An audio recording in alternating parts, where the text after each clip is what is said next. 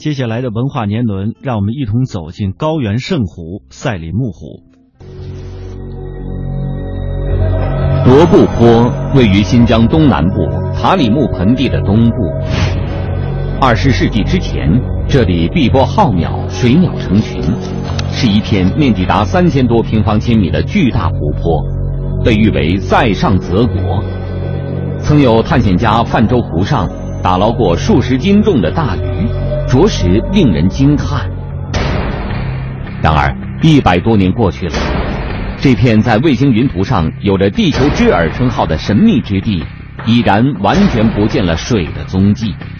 到处是干涸的土地和白茫茫的岩盖，散发着一股神秘和死寂的危险气息。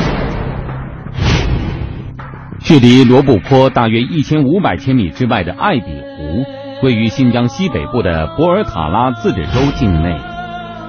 七十多年前，这里同样是碧波一片，绿树葱郁，水域面积达一千多平方千米。然而，七十多年后，艾比湖的面积萎缩了将近一半，湖水退去的地方留下了雪白一片的盐碱滩。大风过后带起的盐碱粉尘，给周围的生态环境造成了极大的破坏。就在距离艾比湖不远的另一处地方，还有一座面积达四百六十平方千米的大型湖泊——赛里木湖。通过对它进行考察研究，专家们发现，和其他两座湖泊的现状相比，赛里木湖所呈现出的是完全不同的景致。这里的湖水常年湛蓝一片，清澈透明，水质优良，湖岸边草丛茂密，鲜花盛开。吸引着辛勤的花间精灵。远处散落着的点点毡房和成群的牛羊，更是为这片水域增添了不少生机与活力。与此同时，科研人员还发现，赛里木湖周边的生物种群分布极为丰富。湖中不仅生长着珍贵的冷水鱼高白鲑，而且在距离湖泊一百多千米的地方。还栖息着一种濒危的两栖动物——新疆北鲵。这是自三亿年前存活下来的一种古老生物，仅在这一区域里才能得以生长和发育。这一切都说明，赛里木湖以及周边的生态环境十分良好。那么，同处于新疆内陆地区、相距如此之近的三座湖泊。为何会出现完全迥异的现状呢？在对三座湖泊的研究中，专家们发现，赛里木湖和罗布泊、艾比湖同处新疆内陆地区，均属封闭型湖泊，受干旱气候影响较为明显，湖水蒸发量大，久而久之，含盐矿物质集中沉淀在湖水底部，三座湖泊逐渐由淡水湖变为咸水湖。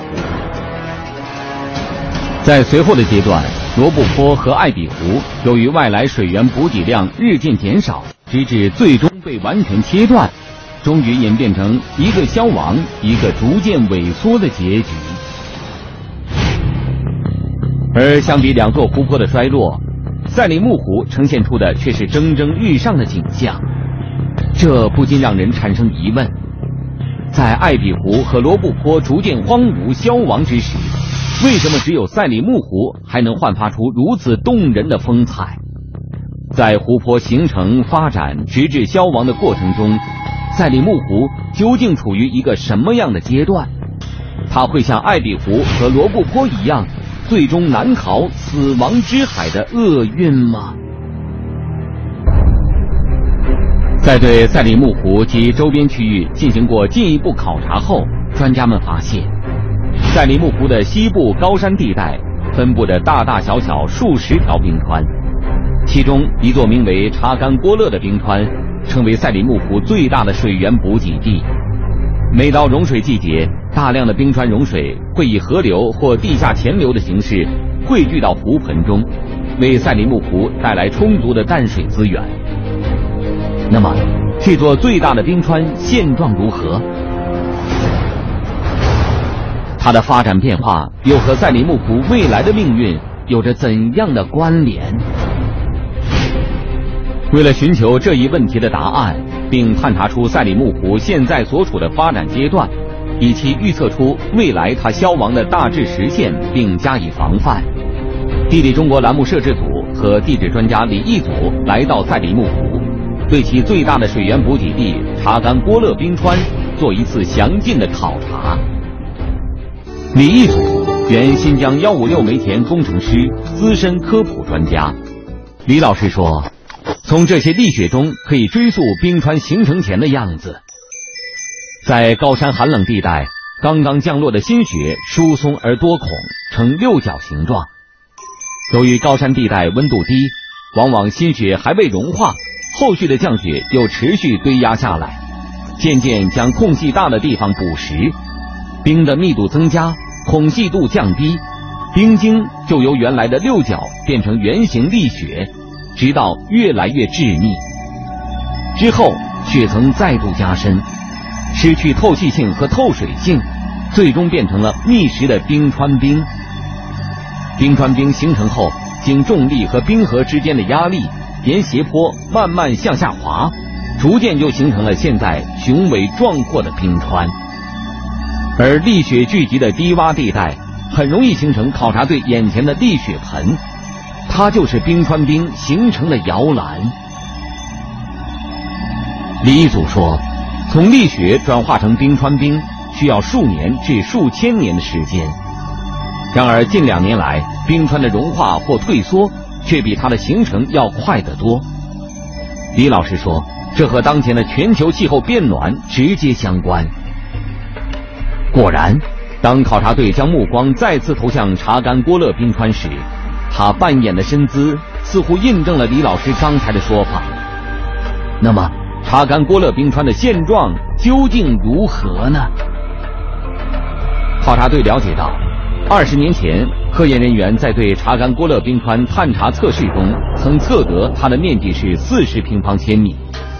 那么，二十年后的今天，查干郭勒冰川的变化究竟有多大？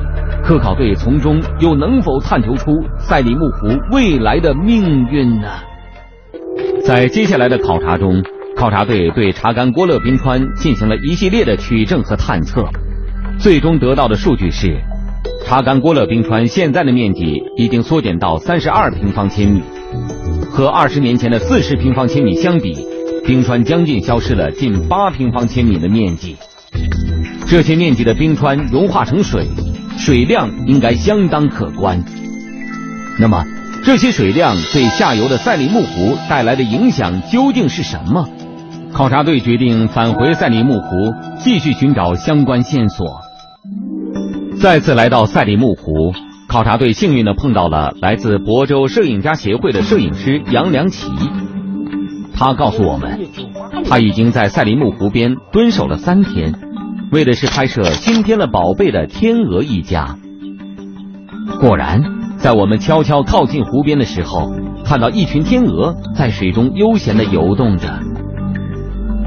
杨良奇告诉我们，他多年来都在赛里木湖边拍摄各种风光和景致，天鹅是这两年才出现在赛里木湖的。从杨良奇拍摄到的图片中，考察队发现。近两年，生活在赛里木湖周围的，除了天鹅，还有其他数十种珍稀鸟类。第一组说，天鹅等鸟类对水质的要求极高，它们的出现意味着赛里木湖周边的生态环境极其良好，而这一切都和冰川融水的变化息息相关。由于冰川快速消融。形成的融水向下游的赛里木湖源源不断的输送淡水资源，也正是由于这些淡水的注入，多年来赛里木湖湖水中的咸度不仅没有持续增加，而且水域面积还有所扩充。更重要的是，丰富的融水形成了潜流河滩，构成了赛里木湖新的领域湿地，也由此吸引了种类繁多的真禽在此栖息繁衍。